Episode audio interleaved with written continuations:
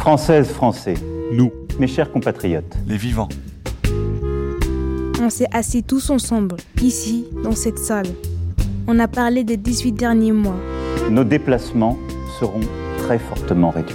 de nos angoisses, de nos pensées sombres, de nos familles, des nuits où on dormait bien ou mal, des gestes barrières qu'on faisait ou qu'on faisait pas, des gens malades qu'on connaissait ou qu'on connaissait pas, de l'ennui, de tout ce qu'on a raté, de tout ce qui aurait pu se passer.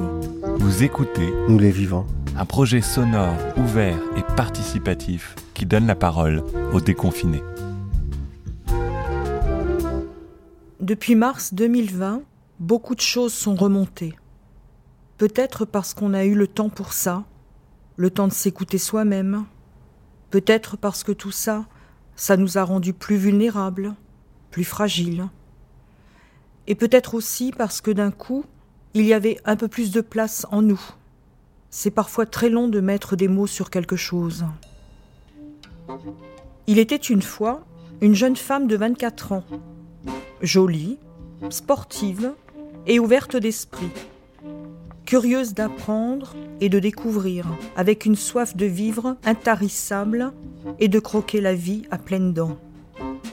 Une jeune femme, infirmière, à peine expérimentée et lâchée sur le terrain des soins intensifs, de nuit, en charge seule avec une aide-soignante, de sept patients mourants alors qu'elle avait postulé en pédiatrie, en service de jour et en vue d'une formation de puériculture. Première expérience d'une vie professionnelle pleine de surprises et d'émotions, surtout sur le plan humain, avec un dévouement à toute épreuve. Néanmoins, la jeune femme serre les dents. Elle est heureuse, heureuse d'avoir choisi cette voie, fière de ce qu'elle appelle sa vocation. Et puis, elle rentre tout juste de voyage. Un tour du monde extraordinaire, la plus belle année de sa vie. Quand elle est épuisée la nuit à l'hôpital, les plages des Antilles et du Brésil, les routes d'Australie, les marchés de Bombay, l'insolite île de Pâques. Cette jeune femme, c'était moi. Depuis qu'elle est rentrée de voyage, elle n'a plus un instant à elle les malades en réanimation, les couloirs d'hôpitaux, les journées à se traîner et les nuits survoltées, le bruit des brancards, les plateaux repas et les pauses café. Résonnent encore toutes les alarmes à mes oreilles, celles des perfusions, des seringues électriques, des scopes, des respirateurs, ou encore celles de cette grosse machine que l'on appelle rein artificiel.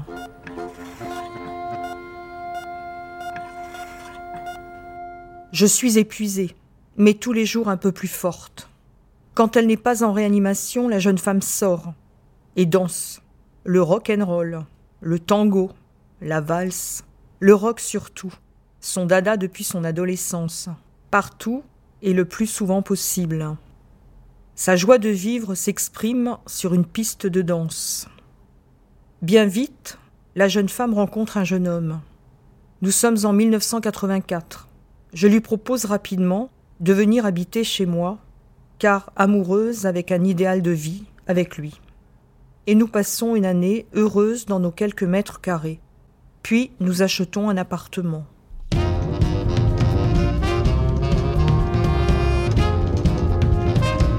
Ben, du coup, je m'appelle euh, Sarah. Moi, je dis je suis amoureuse. Et euh, on dit parfois de moi que je suis un cœur d'artichaut. c'est une expression très française aussi. En fait, c'est une image avec le, tu sais, l'ar- l'artichaut, le légume là, qui a plein de feuilles et tout. Donc ça veut dire que ben tu donnes un peu une feuille à tout le monde. Euh, bonjour, je m'appelle Tatiana. Je suis une grande amoureuse de l'amour. hein. Euh, même si j'étais très, euh, très malheureuse euh, dans le passé, que j'ai- que j'ai que 23 ans, bah, aujourd'hui je suis amoureuse, donc j'espère que ça continuera. Mais dans tous les cas, voilà, même si on est malheureuse, ça peut toujours finir par s'arranger, je pense. On peut toujours finir par rencontrer une bonne personne dans sa vie.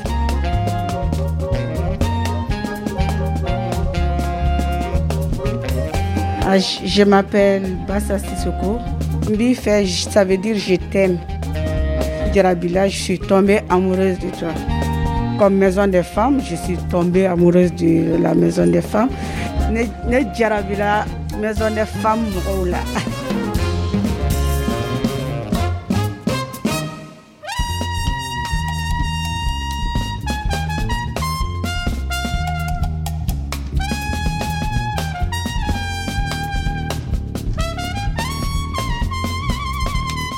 Donc euh, je me présente, je m'appelle Isaiah et euh, je suis un garçon transgenre.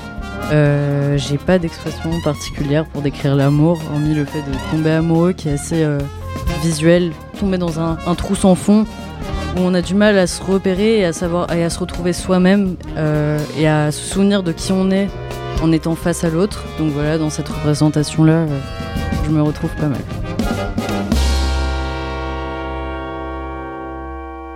Moi, je m'appelle Roselyne. L'amour, j'adore. c'est un mot riche, mais c'est un mot euh, dangereux. Et nous, ici, on entend ça, que c'est un mot dangereux parce qu'on croit qu'on aime, on aime vraiment. Et puis en face, on a quelqu'un qui a dit je t'aime, mais qui nous file une baffe. Et la baffe, ça nous atteint profondément jusqu'au fond du cœur. Donc ouais, je t'aime à la folie. J'aime cette expression parce que peut-être ça pourrait être pour nous une alerte. Celui qui nous dit je t'aime à la folie, peut-être qu'il va devenir fou. Ou peut-être mieux aimer simple.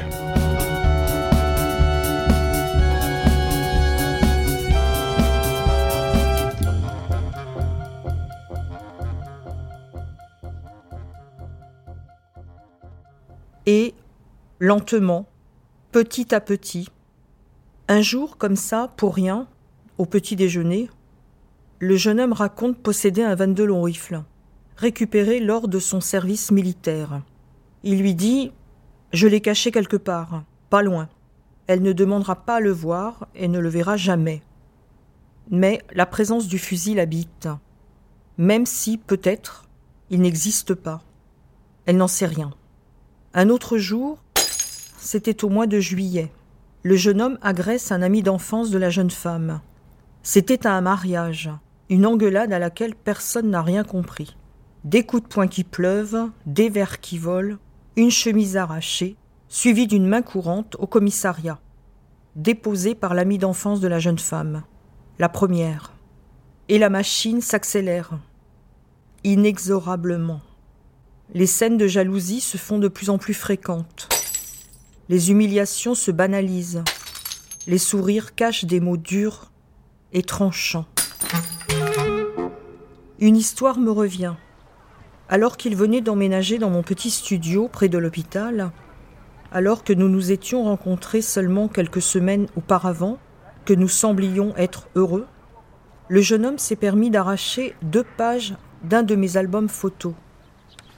Sur ces photos, j'étais en Italie avec un groupe de copains nous étions adolescents. Nous nous retrouvions chaque année dans un village où nos parents avaient l'habitude de passer leurs vacances. Sur ces photos, j'ai 17 ans. Sur plusieurs d'entre elles, je suis assis sur les genoux de l'un des garçons avec qui je flirtais alors. Même si on perçoit des choses, des anomalies, il m'a fallu des années pour remettre tout cela en ordre, réussir à retracer, à comprendre la mécanique, les rouages de ce que j'avais vécu, à en saisir les étapes, les méthodes et la violence qui s'introduit progressivement de façon insidieuse et pernicieuse. Nous venions d'emménager et j'étais enceinte de mon premier enfant, une fille.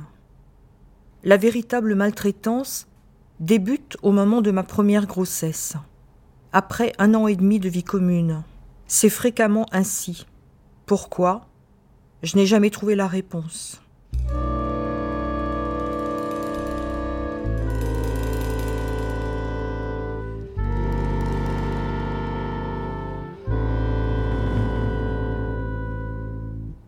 Nous sommes en 1986. Je comprends a posteriori que c'est à partir de cette année-là que chacun de ces gestes et chacune de ces attitudes ont été calibrés de façon à me faire croire que j'étais malade. Peu à peu, il me fit comprendre que chez moi rien n'allait, ni mon apparence, ni mon travail, ni mes amis, ni ma manière de m'exprimer, ni la façon dont je mettais la table où je parlais au bébé. Pas à pas, il me fit comprendre que je n'allais pas bien, que je n'étais jamais allé bien, et que cela n'ira qu'en empirant, et qu'il était alors nécessaire, qu'il était alors vital que je me fasse soigner. Lui, naturellement, était irréprochable, serein, stable et maître de lui, en apparence seulement, dans un contrôle parfait. Rien ne m'aura permis de comprendre à l'époque que son intelligence, celle qui m'avait séduite dix-huit mois plus tôt, était en réalité d'une immense perfidie.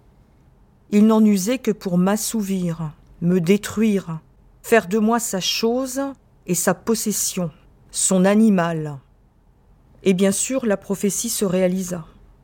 Scène de corps et d'esprit, quelques mois plus tôt, je perdais lentement pied avec la réalité, rendue malade, rendue folle par ses agissements contradictoires, ses paroles et ses histoires rendu suicidaire par ceux qu'il me faisait subir, par ceux dont il m'accusait, par les stratagèmes qu'il mettait minutieusement en place pour me détruire.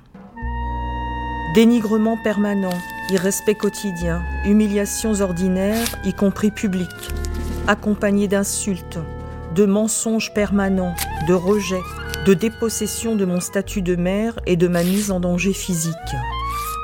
Rapidement, le jeune homme se déresponsabilise du foyer. Il travaille à plein temps, gagne sa vie, mais ne participe que très peu aux dépenses ménagères. Je ne sais pas ce qu'il fait de son salaire. Je le lui demande sans réponse. Je travaille beaucoup, dans des services où la vie est rendue précaire, alors que la mienne l'est aussi.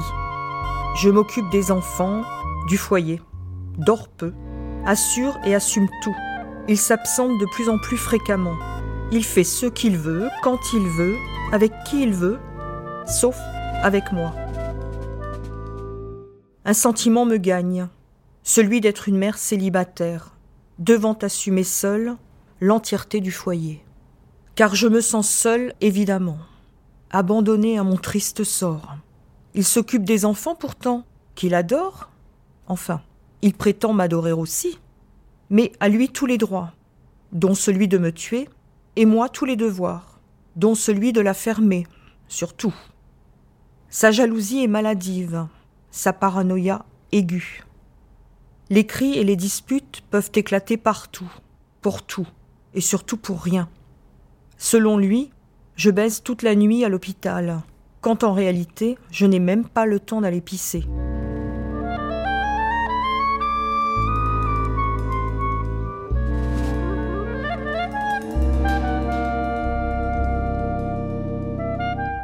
Le jeune homme ainsi se transforme en gourou.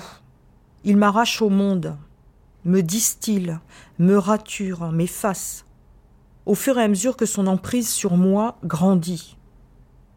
Sa jalousie est sans limite. Il détruira tout ce que j'aime, m'éloignera de tous ceux qui me rendent heureuse.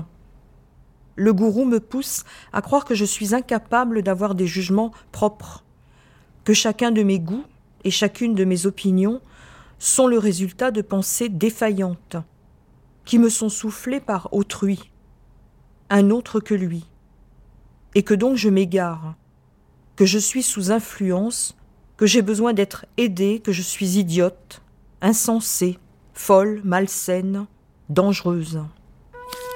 Le gourou m'aspire, m'absorbe, m'affaiblit, et puise en moi les mots pour me rendre vulnérable l'énergie de me détruire, les arguments pour m'opprimer, la force pour me mettre à genoux, à ses pieds, à sa merci. En psychiatrie, cela s'appelle la spirale destructrice. Le cerveau est lessivé, essoré, puis bouilli pour être découpé au hachoir. Tu es isolé, incapable de t'enfuir et n'as plus aucune confiance en toi ni en personne. Il te faut trouver l'argent, l'énergie, la force de partir. À ce moment-là, tu n'y arrives pas.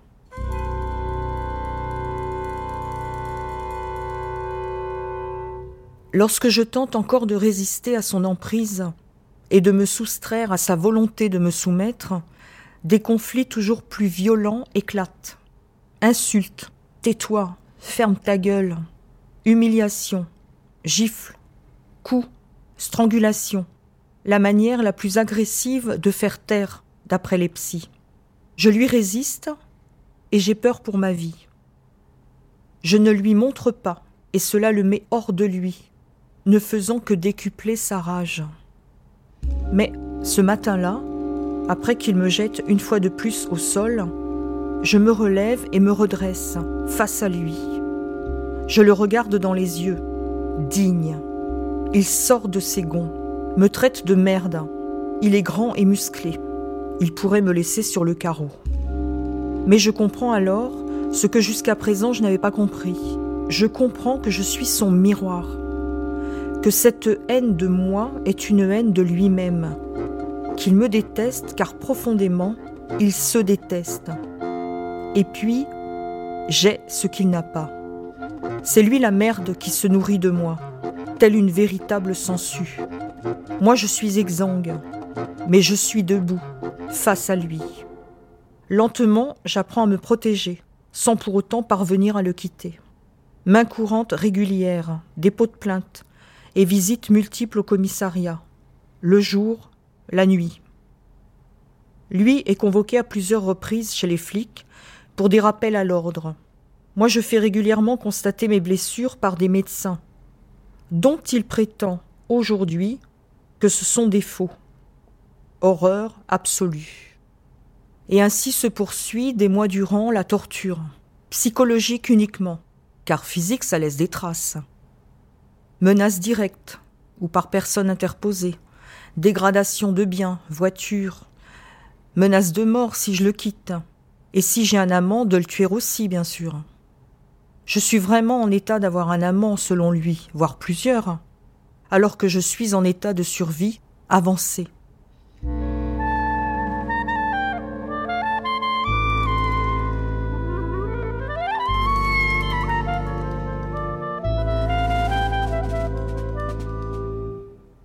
En 1990, cet homme qui aurait fini par me tuer sera diagnostiqué par un juriste spécialisé dans les violences conjugales faites aux femmes, pervers narcissique. Du début à la fin d'une relation dite toxique, destinée à nous culpabiliser, dont l'issue parfois fatale est qualifiée de féminicide, il faut évoquer un long parcours douloureux, vécu dans une insécurité totale.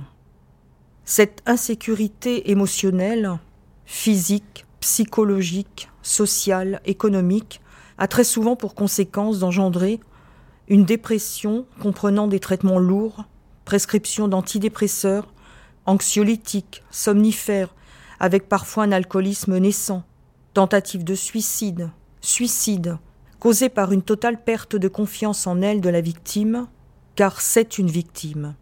Le traitement est long, douloureux, parfois coûteux pour en sortir. Ce qui importe est de rechercher une aide humaine auprès de professionnels ou d'associations, une aide compétente et bienveillante. Seul, on ne peut rien.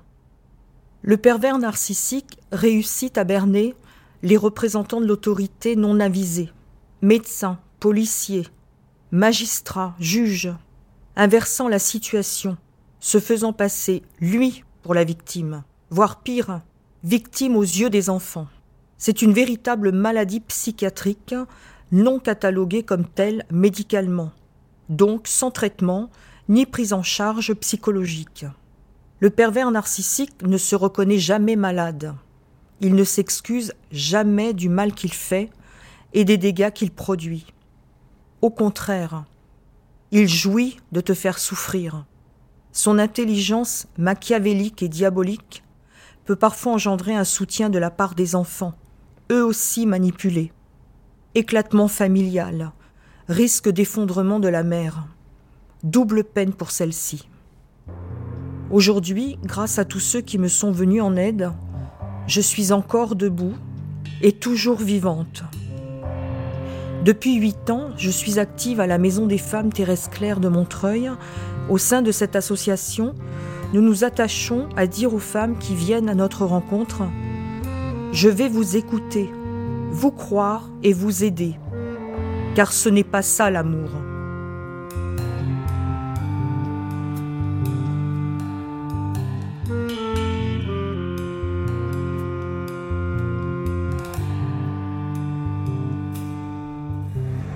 Qu'est-ce que c'est un féminicide? C'est le meurtre d'une femme par euh, un homme euh, ou enfin, un compagnon.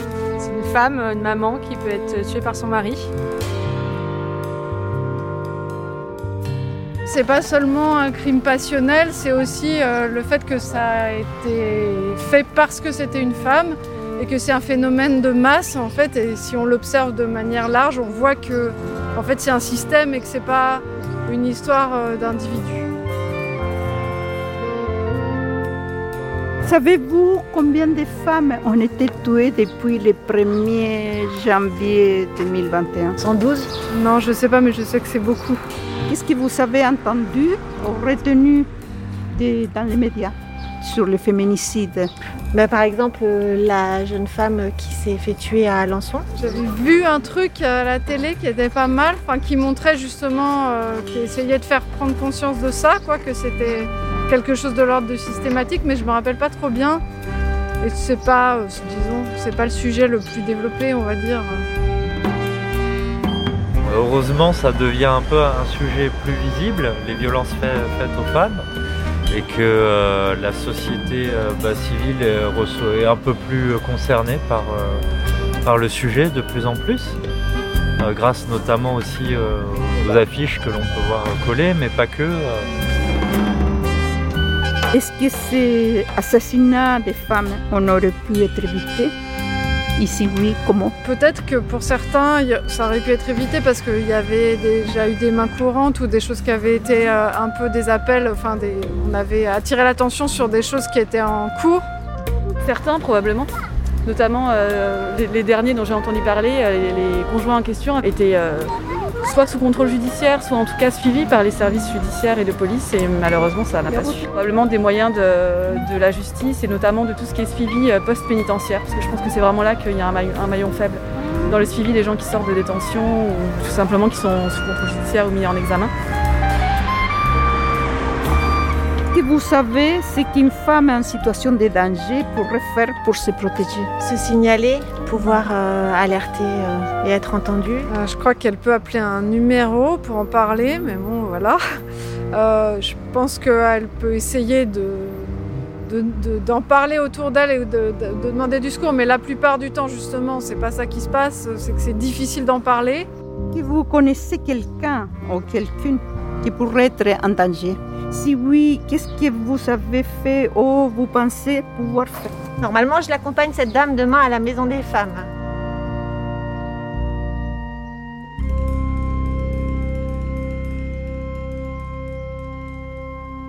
J'aime pas me voir en photo, en vidéo. J'aime pas écouter l'enregistrement de ma voix. J'ai pris du temps pour comprendre pourquoi. On est tout le temps dans sa tête et on oublie qu'on a un corps. On se considère plus comme esprit que comme matière. Dans mon cas, ça a été salutaire. Je détestais mon corps. J'ai commencé par connaître la douleur physique de la maladie pour terminer par la maltraitance de mon père.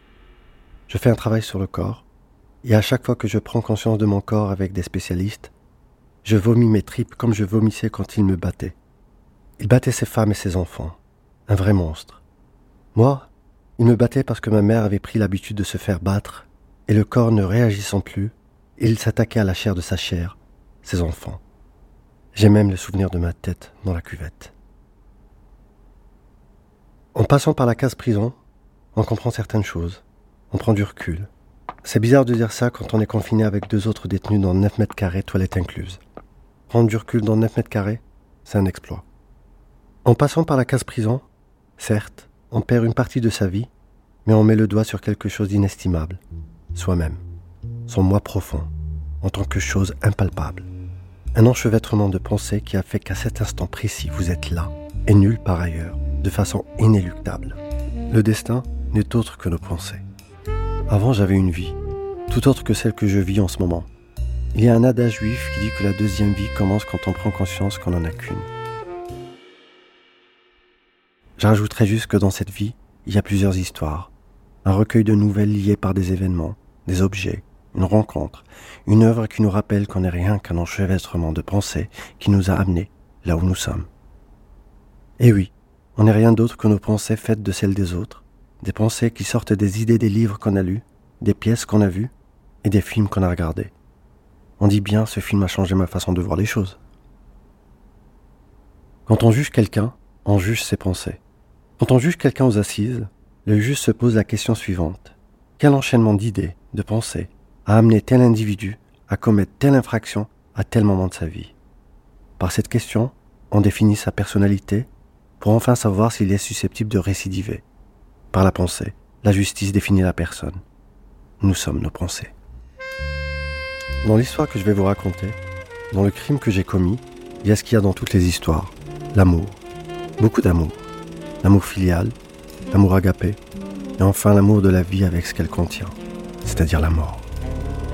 J'ai aimé la vie autant que la mort, car si nous sommes nos pensées, la mort est notre roman après climax et résolution. Et franchement, qui aime regarder un film sans fin? L'immortalité, c'est les feux de l'amour. Et qui regarde les feux de l'amour? Les vieilles qui ne veulent pas mourir. Il y a une sorte de cogito dans leur tête. Je regarde les feux de l'amour, donc je suis en vie.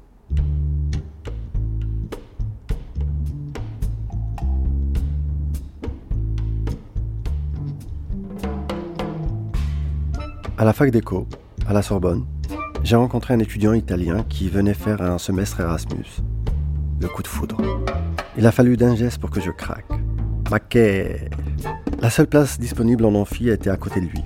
Je lui ai demandé si elle était prise, ce à quoi il me répond avec le sourire Mais je préfère avoir une fille à côté de moi. Je lui ai répondu que c'était son jour de chance, car bien que je ne sois pas une fille, je connaissais toutes les filles présentes en amphi.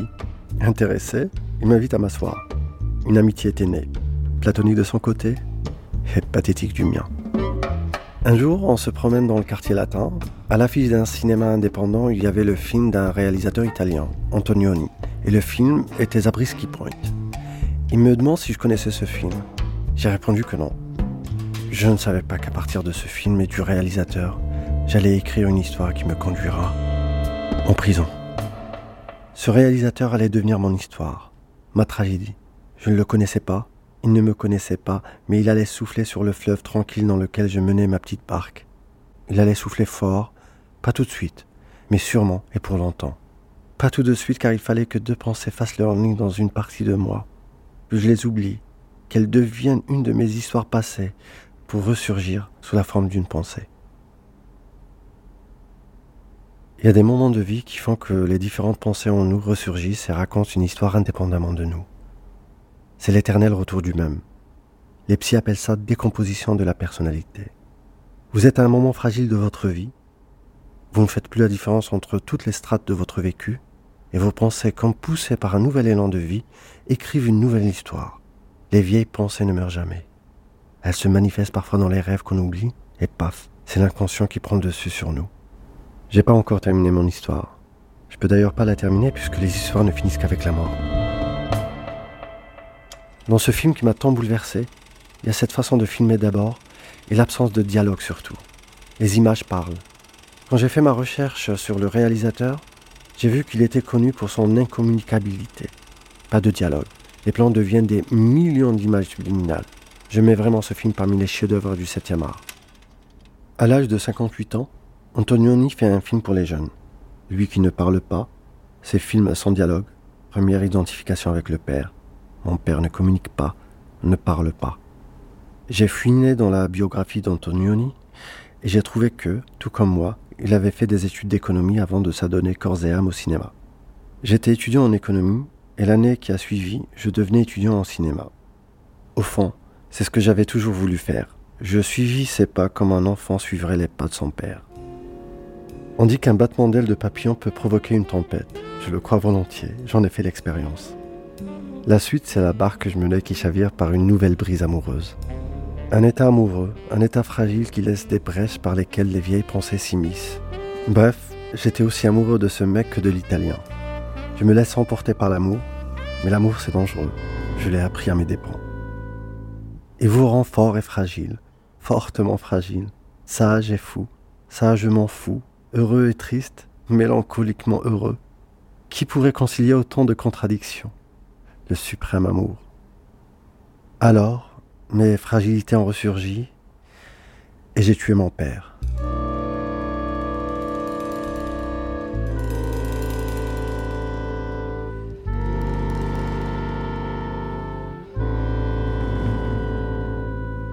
Pourquoi j'ai tué ce monstre?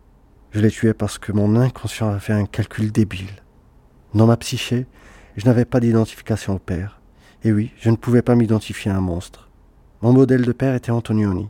Pour moi, il était mort à 78 ans. Mon géniteur devait l'être aussi pour réconcilier les deux figures masculines, et dans le rêve et dans la réalité. Avant de passer aux assises, le juge d'instruction vous envoie un expert psychiatre. On est tous les deux arrivés à la même conclusion. J'avais fait un travail sur moi-même. J'ai pris du recul, beaucoup de recul dans un espace de 9 mètres carrés. Un jour, ces 9 mètres carrés, faits de clair-obscur, ces quatre murs crasseux, et les pensées qu'ils ont enfermés seront enfuis quelque part en moi. Un jour, je retomberai follement amoureux, je vous raconterai la suite. Vivant entre-temps des amourettes, l'amour ludus. Nous les vivants, nous sommes vivants, que racontons et écoutons des histoires.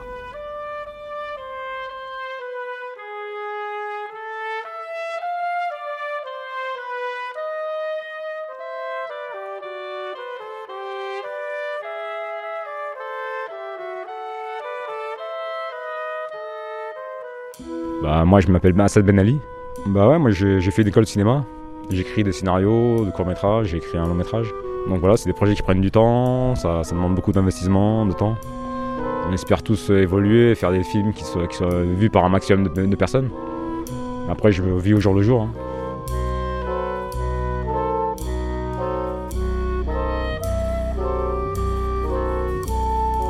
En référence, hein, j'aime bien les films des polars. J'aime bien les films de Martin Scorsese, tout ce qui est films un peu de films de mafieux, les parrains, c'est des, classiques. Mais j'aime bien aussi les séries, euh, françaises comme Engrenage, euh, comme Braco.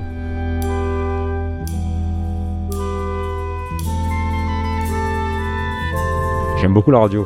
J'écoutais beaucoup de radio quand j'étais euh, derrière les barreaux. Je me suis retrouvé une période sans télé. Donc euh, il y avait que la radio pour m'informer, pour me tenir au courant de ce qui se passait. Donc voilà, je, zappais un petit peu, je zappe beaucoup euh, à la radio. La jazz, j'aime beaucoup, ça relaxe. Dès que je suis dans, un mood un peu plus calme, un peu plus relax, j'ai envie de me, poser parce que le problème de hip-hop, c'est que ça y a beaucoup de sons qui énervent. J'aime beaucoup TSF Jazz, ça, relaxe beaucoup. J'aime bien le son posé, calme. Pour pouvoir méditer. Méditer, réfléchir sur soi, sur sa condition. Donc c'était un peu ça quoi.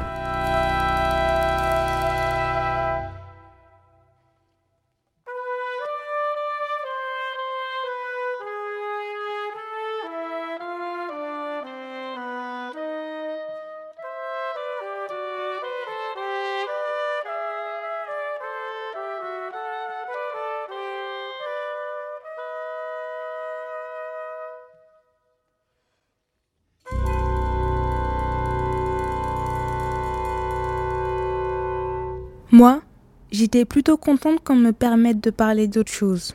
Au début, je ne savais pas. Je ne pensais pas vraiment avoir d'histoire à raconter. Puis, avec l'équipe, on a discuté. À un moment, quelqu'un du groupe m'a dit Toi qui es de la génération Covid, tu en penses quoi de tout ça? Je ne suis pas de la génération Covid, moi. Je ne veux pas que ma génération porte le nom d'un virus.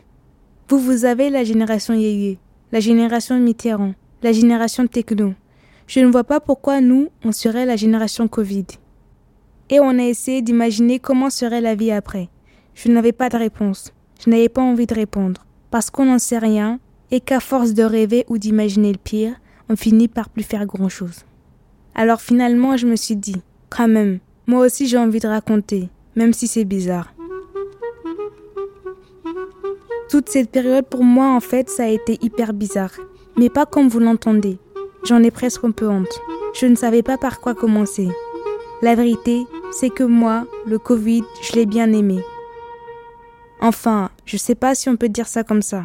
Ça fait du mal à plein de monde, mais pas à moi. Moi, ça m'a réconforté, ça m'a protégé, ça m'a permis de lever les yeux. Avant le Covid, ça ne se passait pas très bien à l'école. Au moment du premier confinement, j'étais en troisième. J'étais arrivée en France trois ans avant. en milieu d'année. Alors, je débarque dans une classe et bien sûr, je ne connais personne. Les élèves me regardent, mais ne me parlent pas. Ils me regardent, ils parlent, mais pas avec moi. Et le temps passe, les heures, les jours, les semaines, les mois et les années. Et je ne connais toujours personne. Je suis sur aucun groupe Snap, personne ne me suit sur Insta. J'étais la dernière arrivée. Je n'arrivais pas à me faire à la classe et la classe n'arrivait pas à se faire à moi. Pendant le confinement, les gens disaient que l'angoisse, c'était de ne pas être avec les autres. Mais moi, c'était tout le contraire. C'était d'être entouré, mais de ne pas pouvoir être avec eux quand même. Je n'ai pas su créer de relations. Enfin, je ne sais pas si c'est de ma faute. En tout cas, quand le Covid et le premier confinement sont arrivés, je me suis sentie mieux, mieux seule qu'entourée de gens avec qui je ne parlais pas. C'est comme un poids qui partait d'un coup, le poids des regards et de la distance, la peur d'être assise dans une grande salle de classe pleine, mais vide. Comme tous les gens de mon âge, la génération Covid, je suis passée de l'école à l'école à la maison. Drôle de programme. J'ai rapidement installé ma petite routine.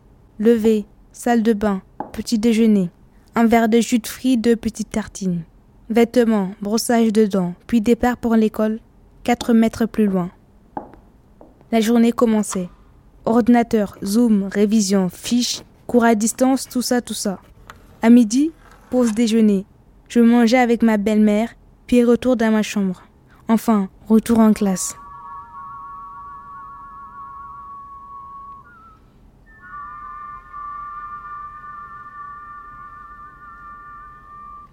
Les gens, avec le Covid, parlent toujours des occasions manquées, de ce qui ne s'est pas passé, de leur jeunesse volatilisée, de l'ennui, du besoin de voir les autres, d'avoir un mec, du ras-le-bol des parents, de l'impression d'être en prison. Pas moi. Moi, j'ai appris à sentir passer le temps différemment, sans plus aucune tristesse, à prendre de grandes respirations et à l'apprivoiser, à accepter sa lenteur, mais aussi sa douceur, ça m'a fait plaisir de ne plus entendre de voiture et de savoir que la terre allait mieux sans nous. Ça m'a aussi fait plaisir que tout ce à quoi je ne comprenais rien s'arrête l'espace d'un instant. Comme si on pouvait recommencer à zéro, sans histoire, sans passé, sans toute la douleur qu'on a accumulée en nous. J'ai beaucoup fermé les yeux durant le confinement. Pas pour m'échapper, mais pour aimer ce prison-là. À la maison, j'étais très organisée. Je passais d'un prof à l'autre. Je profitais des minutes de flottement entre deux cours pour aller prendre des gâteaux que j'avais cachés dans un tiroir ou aller aux toilettes. J'étais bien, personne à côté de moi pour ne pas me parler. Au moins la distance était claire. Des fois, en vrai, c'est moins triste d'être derrière un ordinateur. Ce n'est pas histoire de se sentir protégé. Moi, j'ai pas besoin qu'on me protège. Ce n'est pas non plus que j'avais envie de voir personne, mais c'est comme ça. J'avais 15 ans, je me réveillais tous les matins avec la boule au ventre. Sur le chemin de l'école, j'y allais en traînant les pieds. J'avais pas envie, je vous raconte même pas. J'ai le souvenir de plein de prénoms de gens de ma classe. Il y avait un Yasser, un Yanis, une Sabrina, deux Roses. Je suis sûre qu'il y en a plein qui se rappellent de mon prénom. Je m'appelle Rania. Ça ne s'oublie pas, Rania. Mais ça ne veut pas dire qu'on joue ensemble ou qu'on parlait dans la cour. Ça ne veut pas dire qu'on a partagé des histoires ou des secrets. Ça veut pas dire qu'on était ensemble, même si on était ensemble.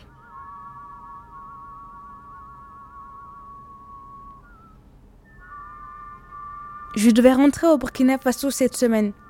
Ça fait deux ans que je n'ai pas vu ma mère. Elle est restée là-bas. Je me souviens que quand je suis partie, je n'ai pas pleuré. Ma mère est forte et je voulais l'être aussi. Je viens de Ouagadougou, c'est ma ville. Là-bas, des copains, j'en ai plein. Ils s'appellent Hakim, Flora, Uriel. Il y a aussi mes cousines, Nadège et Clémence. Ça fait deux ans que je suis pas rentrée et je devais partir avant-hier. Mais j'ai préféré rester encore un peu ici, pour vous parler, pour vous raconter quelque chose. Je m'appelle Rania, je suis vivante et je suis heureuse. Mais je suis en colère aussi. Pas la colère que vous croyez, pas celle que vous imaginez, pas la vôtre avec 20 ans de moins. Ma colère, je n'arrive pas à mettre de mots dessus. Je ne sais pas encore son prénom, mais elle est là, bien là, Et elle ne va pas partir. J'ai beaucoup pensé à elle ces 18 derniers mois, dans ma chambre ou dans mon lit. Et puisqu'elle et moi on s'apprécie, on va prendre le temps de se connaître, de manger ensemble des petits gâteaux et de boire des verres de jus de fruits. Elle va devenir adulte. Ma génération, je voudrais qu'on l'appelle la génération forte. Pas Covid, forte. Parce qu'on n'est pas comme le phénix. On ne renaîtra pas des miettes que vous nous laissez. On fera autre chose. C'est tout. On se racontera d'autres histoires et on inventera d'autres trucs. On sera vivant aussi. Mais un tout petit peu différemment.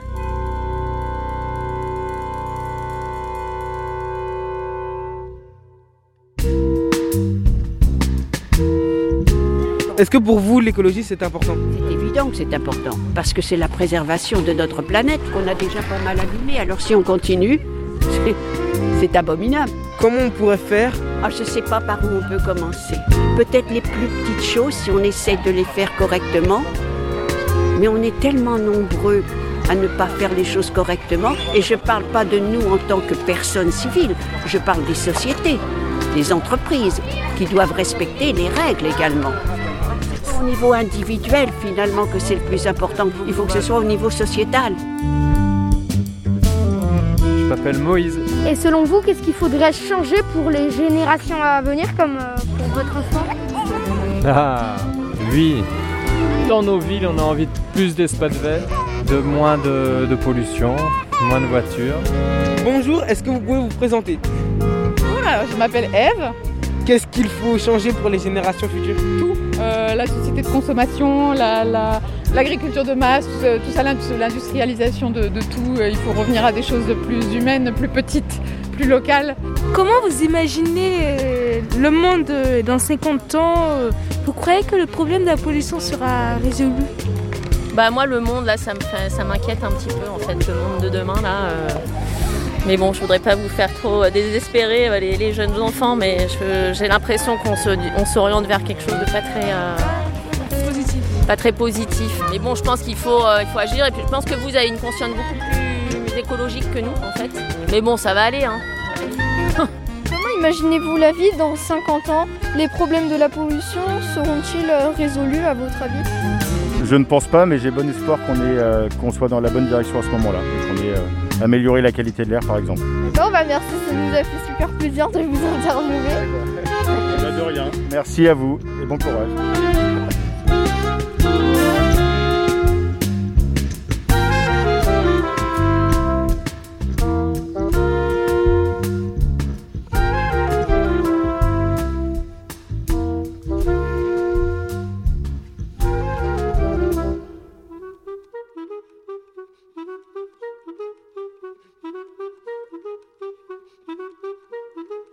Nous, les vivants, un podcast réalisé par Étienne Gracianet. Le projet sonore Nous les vivants a installé ses micros pendant un an au Nouveau Théâtre de Montreuil, à la Maison des Femmes Maliennes, au Wake Up Café, ainsi qu'à la Maison des Femmes Thérèse Claire. Les sons que vous avez entendus dans ce podcast ont été produits par les participantes et les participants des ateliers et lors d'un spectacle créé par Alexandre Planck. Création musicale originale, collectif La Boutique.